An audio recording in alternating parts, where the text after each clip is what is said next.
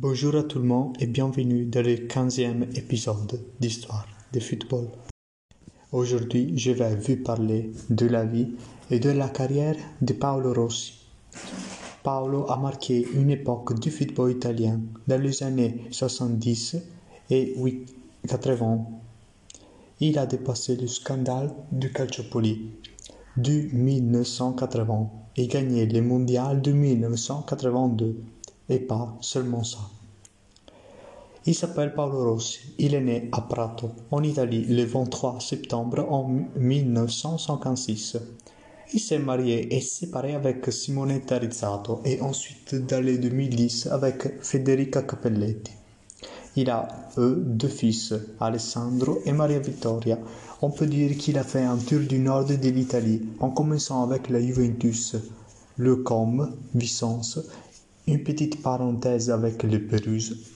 Il rentre à la Juventus, ensuite au Milan et conclura avec l'Hellas Verona.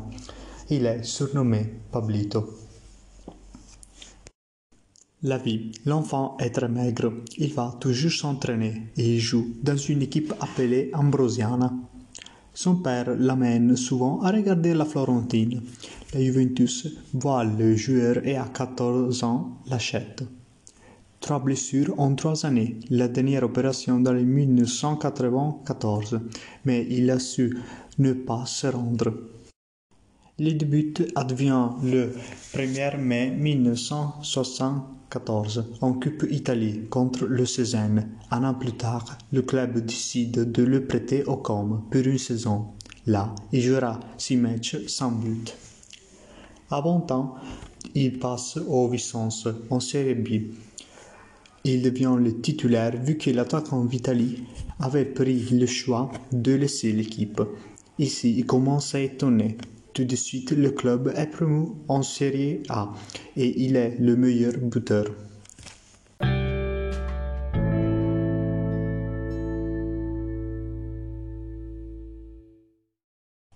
Dans la nouvelle saison, il devient de nouveau le meilleur buteur en risquant de battre le record de Meazza devant 5 buts. Vicence joue un football formidable et arrive deuxième derrière la Juve. Paolo enchante aussi Berzotte, l'entraîneur de l'Italie qui décide de le convoquer dans le mondial de 1978. En Argentine, il commence à être surnommé Pablito. L'an suivant, avec le Vicence, est dégueulasse. Ils finissent en série B et il est prêté au Pérouse. Dans les 1980, il est à l'intérieur du scandale Paris. Deux ans de qualifier. Le Juve le prend après ça et il joue trois matchs pour ensuite gagner le championnat. 1982, il est convoqué pour le mondial. L'Italie est mal jugée. Les joueurs en conférence restent en silence, sauf Kesov.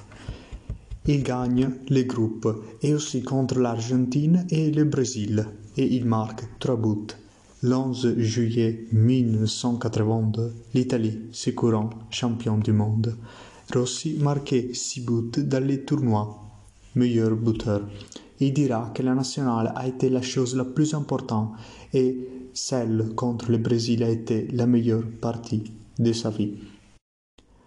Au retour, son prénom est le plus célèbre du football. À la fin de l'année, il conquérera le Ballon d'Or. Puis, avec le club, gagne un autre championnat, la Coupe de Coupes et la Coupe des Champions. Il passe au Milan, debut, et Véran où conclura la carrière le 10 décembre 1987, à cause de plusieurs opérations au ménisque.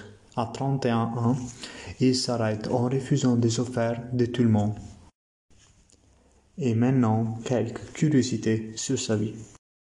Dans le 1963, sa mère l'habille avec le vêtement de Napoléon Bonaparte. Il a 7 ans et il gagne la finale des masques de Montecatini et les jours après, il est sur le journal.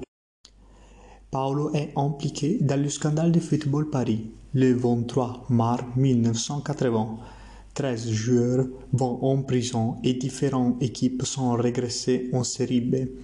Il est disqualifié par deux ans.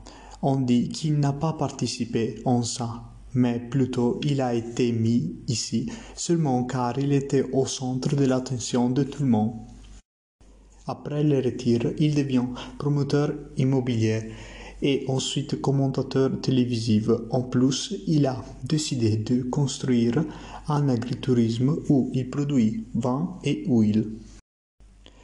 Et maintenant, on passe à parler des buts à souvenir de sa carrière. Italie-Allemagne, ouais. Il marque l'un à 0 au 13e minute de dixième temps, avec la tête après un passage parfait de Gentile. Italie-Brésil, il marque le 2 à 1 au 25e minute du premier temps.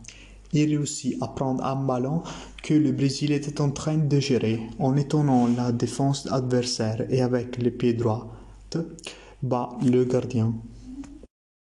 Avant de nous saluer, je veux dire que ça c'est un une euh, vidéo tribute pour Paolo que le il disparaîtra le 10 décembre 2020. Bon voyage Paolo, tu as fait l'histoire du football italien et du club de Bain-Provence, le Lanerossi Vicence.